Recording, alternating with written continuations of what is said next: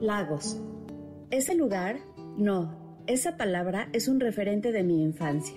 En mi casa frecuentemente se mencionaba Lagos de Moreno, pero no se decía completo, era simplemente Lagos. Los primos de Lagos, en un viaje a Lagos, viene un tío de Lagos. Solo le pido a Dios que el dolor no me sea indiferente.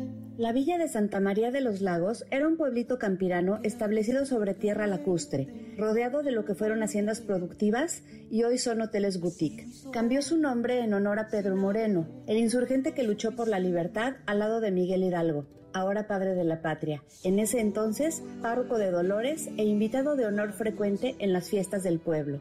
Hay quien asegura que la guerra de independencia iba a iniciar en Lagos, pero todo se apresuró al saberse descubiertos los conspiradores. Los restos de ambos héroes están resguardados en la columna de la Independencia.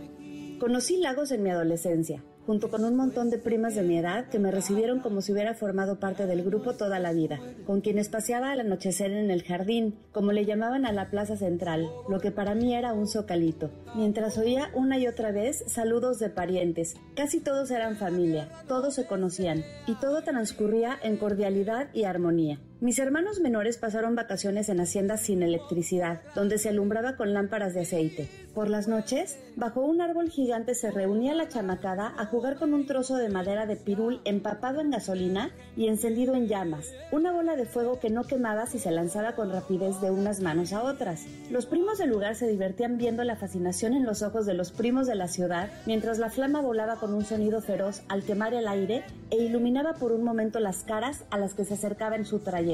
Años después, mis hermanos recordarían esas noches y ese juego al escuchar cantar Pobre leña de pirul que no sirves ni perder, y sabrían que nadie en el lugar podría entender esa frase así, tan de primera mano. Contaban consejas sobre un personaje curioso, don Diego Romero, el alcalde de Lagos, a quien se le achacan situaciones entre disparatadas y absurdas, pero que terminaban teniendo una explicación, como la del letrero al lado del puente que cruzaba el río, advirtiendo, este puente se hizo en Lagos y se pasa por arriba.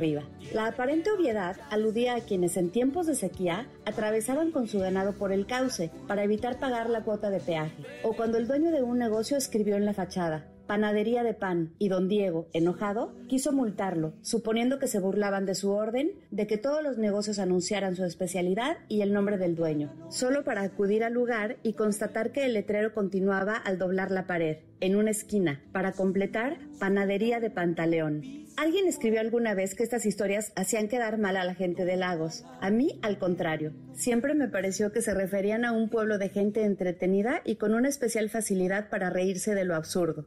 Conmoví cuando supe que ahí, al morir algún viejo habitante del lugar que fuera querido, el pueblo entero caminaba en procesión por las calles, tras el ataúd, entre cantos y rezos, acompañándolo hasta el panteón municipal. Cuando comentaba acá en la capital algo sobre aquel lugar, era usual que lo confundieran. Ah, sí, es donde hay una virgen. No, había que aclarar, ese es San Juan de los Lagos. Lo que se hay en Lagos, aunque poca gente lo sepa, son las reliquias de un santo de verdad, San Hermión, un soldado romano martirizado por su fe. Sus restos pasaron de las catacumbas romanas a la parroquia de Santa María de los Lagos hace dos siglos. Hay quien disfruta asegurar que en un principio los enviaron al único lagos que existía en ese entonces para muchos europeos, en Nigeria, y después de muchas vueltas, finalmente llegaron a donde reposan. Recuerdo que cuando estaba en Lagos despertaba con las campanadas de la iglesia en habitaciones con bóvedas catalanas y que al abrir los ojos veía un cielo de un azul que no existía en mi ciudad.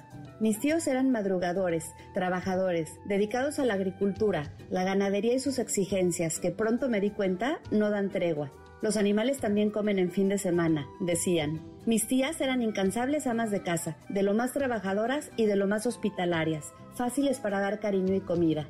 Mis primos estudiaban fuera, en Monterrey, en Aguascalientes, en León, y los fines de semana regresaban a casa por carretera, manejando a la hora que fuera, sin problema. A las ferias de la región nadie faltaba. Entre charreadas y palenques con gallos y artistas, los riesgos a los que se enfrentaba un muchacho de un pueblo vecino que estuviera de visita, por lo general no pasaban de cortejar a una bonita laguense y encelar a los lugareños, quienes podían adoptar la misión de defender a sus muchachas, aún a pesar de ellas, y no detenerse hasta hacer desistir al invasor. Hoy, ahí, cerca de donde tres estados hacen esquina, grupos del crimen organizado se pelean a muerte la plaza por ser un punto estratégico para el comercio prohibido, que siempre trae consigo su mundo maldito. Hoy todos saben de Lagos de Moreno. Por primera vez en mi vida veo escrito por todos lados su nombre. No por ser la segunda ciudad más importante del estado, ni por ser un pueblo mágico. No por su teatro Rosas Moreno, que es una joya por fuera y por dentro. No por su historia, no por su gente. Lagos, ese Lagos, mi Lagos, por hoy es la capital del mayor de los dolores que puede haber, el más inhumano, el más descarnado, el más cruel. Hoy el Calvario de Lagos no es un templo en lo alto que lleva ese nombre, sino el que están viviendo unos papás que muchos no podemos ni siquiera imaginar. Hoy las procesiones por las calles empedradas, si logran sobreponerse al miedo, acompañarán indignadas, destrozadas y desoladas a cinco ataúdes que llevarán dentro cada uno una vida salvajemente, absurdamente y bestialmente truncada. Hoy los gritos y las voces exigiendo justicia entre las calles, debajo de los balcones y a través de las plazas se quedarán sin aliento, se perderán en el aire, desaparecerán en el viento antes de ser escuchadas. Hoy, a las cifras frías y ajenas al dolor se sumarán, como cada día, como cada hora, como todo el tiempo, los números detrás de los que no se alcanzarán a ver esas cinco familias mutiladas, apagadas, que quedarán reducidas a solo una fracción adicional a los cientos de miles que fueron anotadas antes. Hoy en Milagos, en mi patria, el fuego ya no es un juego, es una brasa ardiente, es una llama que sí quema y está fuera de control.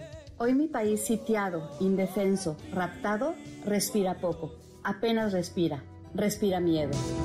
Que injusto no me sea indiferente. Si un traidor puede más que unos cuantos esos cuantos no lo olviden